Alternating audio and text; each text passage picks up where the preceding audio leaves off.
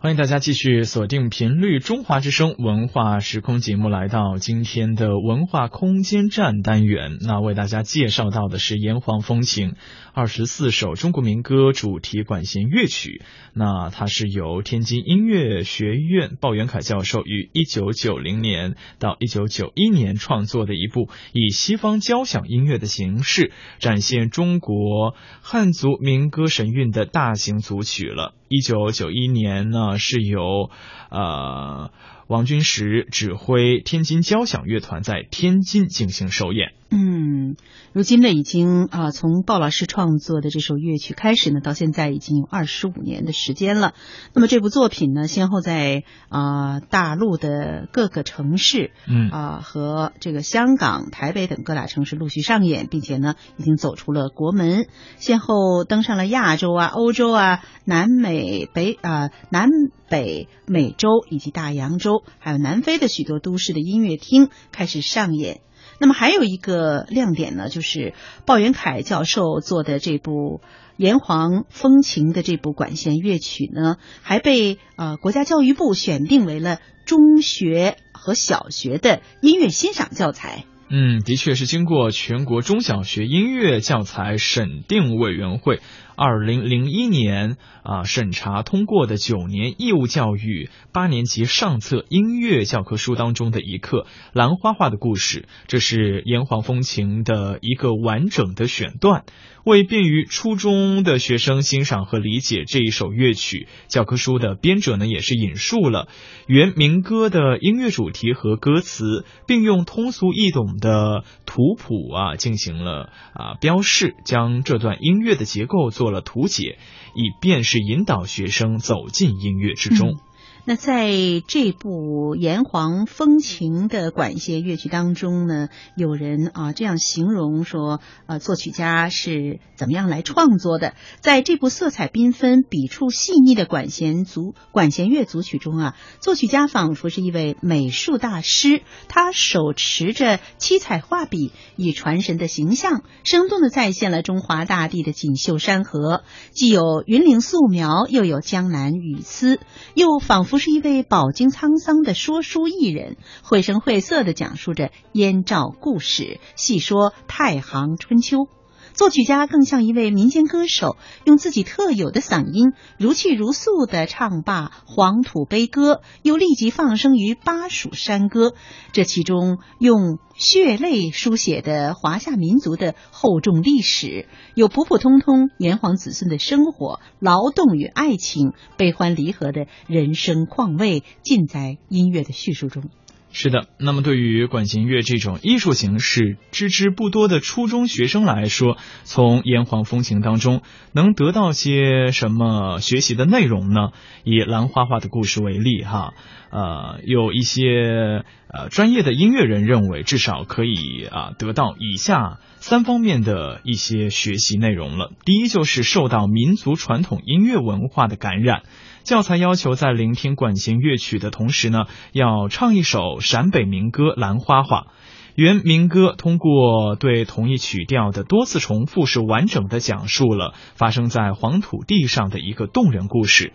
兰花花的命运在旧中国封建社会的农村带有时代的典型性了。聆听和学唱这首民歌，是今天青少年学生了解和认识中国近代社会的一个窗口。嗯。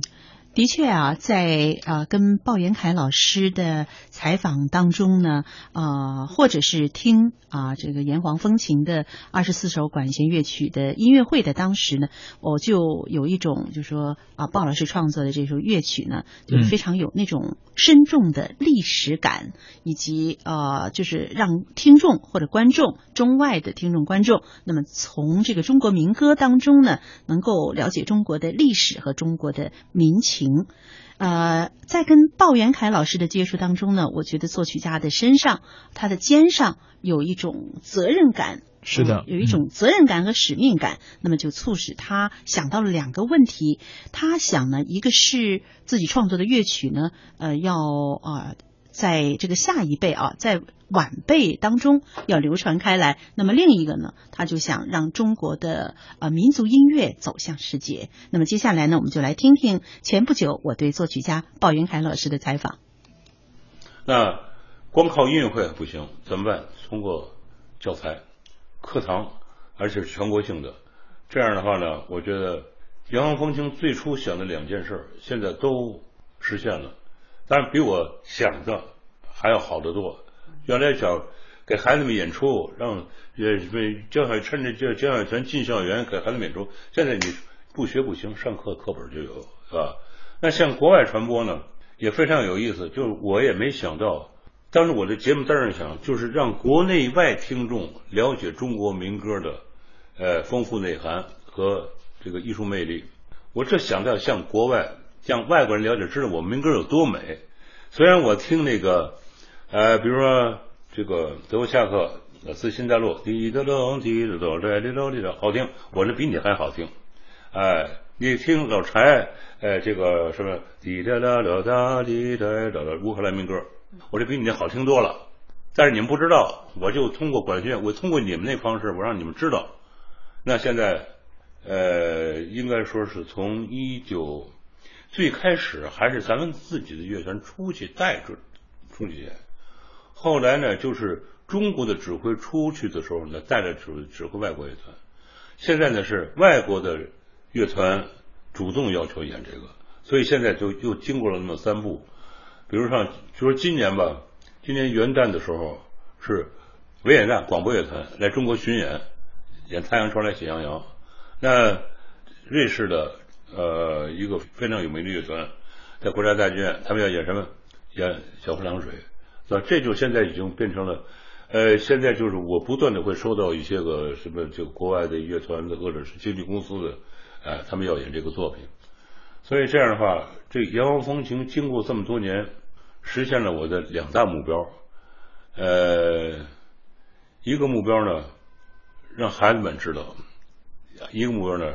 是让西方人知道，呃，现在两个目标都实现了，就是，但是这里边我写《炎黄风情》的时候，还有一个原因呢哈，因为我父亲只活到四十九岁，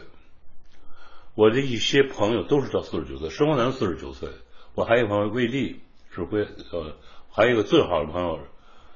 呃，叫屈文忠，呃，四十九岁，什么？屈文？屈文忠，屈文忠呢，他是。写过什么歌剧《西厢记》什么？他是死在台湾，呃台湾。我的上学的同学。我说怎么这些年没有出现他的名字？呃，没了，那就他。屈文忠就是屈原那个屈对吧？呃，对啊，对，他就屈原的后代嘛。呃，屈文忠是这样，施光南是一九九零年五月二号去世的，魏立呢是一九九一年六月二号去世的，然后屈屈文忠这是一九九二年二月二十五号去世的。九零年、九一年、九二年，一年一个，到九三年我该四十九岁了，所以当时已经，我想在我这个快到九三年了，我我父亲关键是我父亲四十九岁去世，心脏病，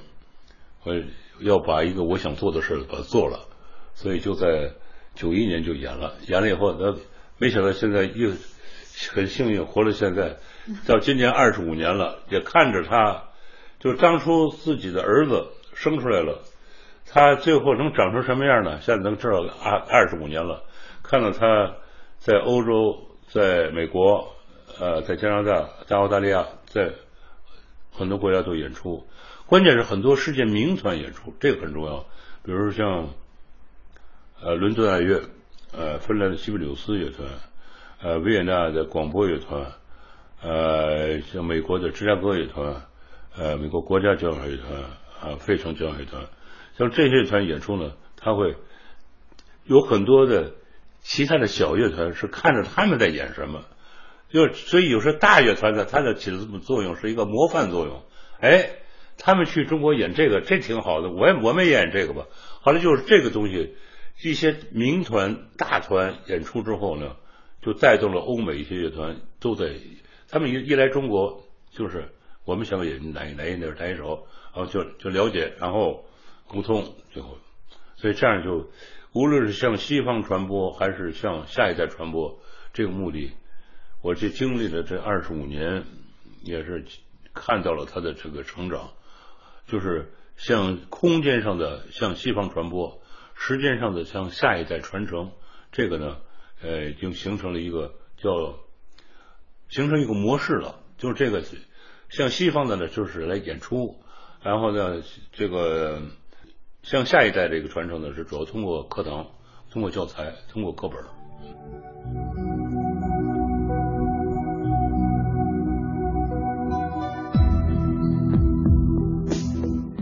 那刚刚是听到了陈迪采访鲍元凯老师哈，谈到了创作炎黄风情的一些啊目标了。那接下来我们就一起来聆听著名的作曲家鲍元凯创作的音乐作品《炎黄风情》的片段，一起来欣赏。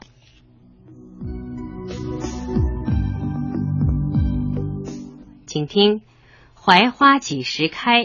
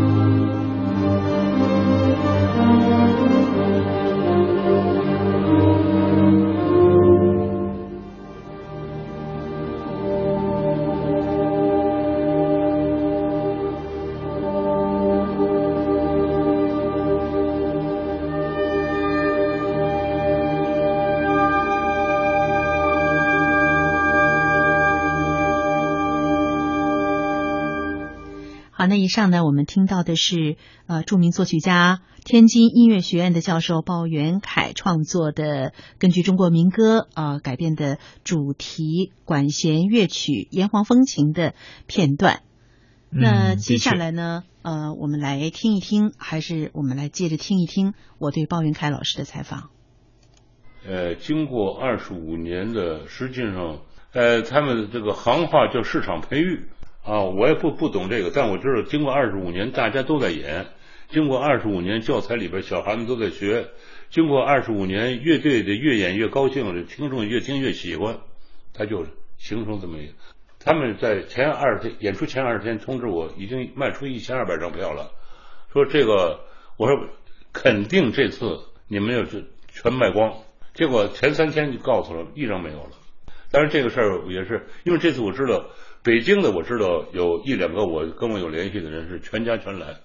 不，这全家什么概念？是他们带孩子夫妇俩上班的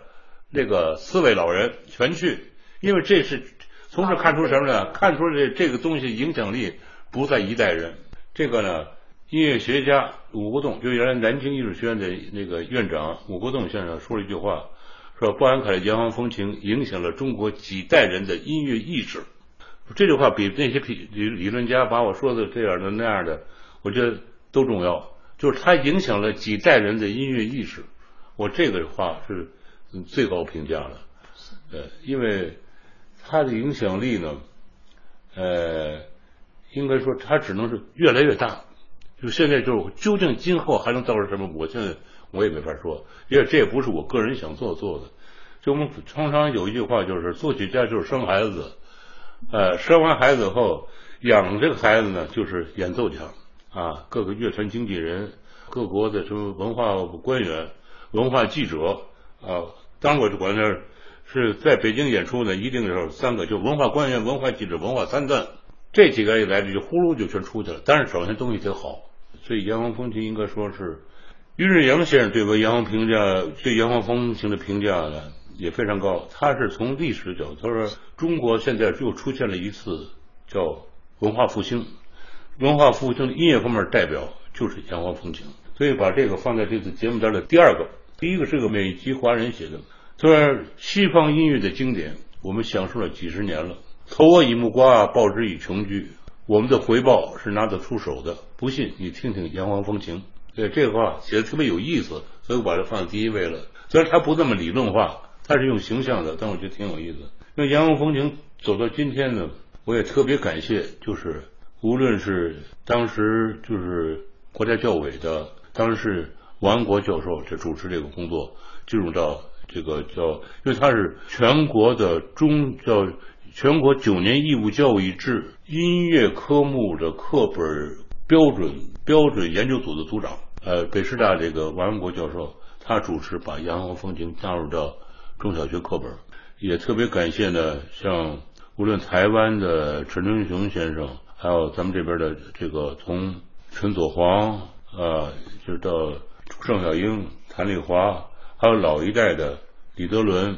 呃，韩中杰，这些人，大家《炎黄风情》最早是由这些人演出的，所以这样。还有，当然首演的王军石，天津的交响乐团的指挥。无论大家当初是在什么样的条件下演出的，但现在都为这个《洋风情》的传播呢，都是尽了很多力量。所以我自己觉得，呃，《洋风情》有今天，实际上是一个，首先是归功于民歌本身的魅力，它是流传了千百年，在这千百年流传中，啊，它用，就让我们为为什么要学匈牙利的巴托克呢？巴托克有一句话，就成为我后来的一个格言。他的话说，一首农民歌曲，它的艺术价值绝不亚于巴赫的一首赋歌曲，或者是莫扎特的一首奏鸣曲，因为这真正是在老我就是打磨出来的。你唱我唱，大家唱，唱完以后觉得这儿不好那儿改就改。所以巴托克认为，一首农民歌曲，它的艺术价值不亚于一首巴赫的赋歌曲，或者是莫扎特的奏鸣曲。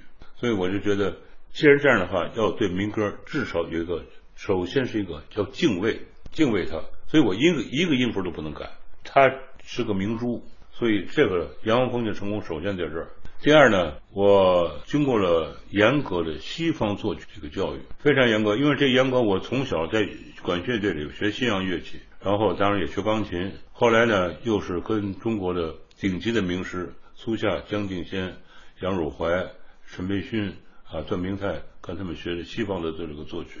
另外，我也感谢梁祝开了一条新路，没有这个路，当然我也不会去往这个方向。但是也实际上他为我们梁祝应该他们算是我们同代人，他们他们比我们做的早，他们因为他们也都八十岁了，应该现在这个按这个年龄来说的话呢，他们是我们同代人的先行者，他们先做了。另外还有一个人呢，大家现在很少提他，但是我要提，就是施万春，中国音乐学院教授，他比我高几班。但是他他他在这面有很多探索，比如他的节日序曲，还有他自己现在都不记得了，但是我都给他记得。他第一钢琴协奏曲用的哒哩哒啦哩哒滴哒哆哩哒哒哩哒哒哩哒，这唢呐的东西，他谱子没了。我说我我给你唱一遍吧。他他说我就演一遍，你怎么？我说我就记性好，没别的。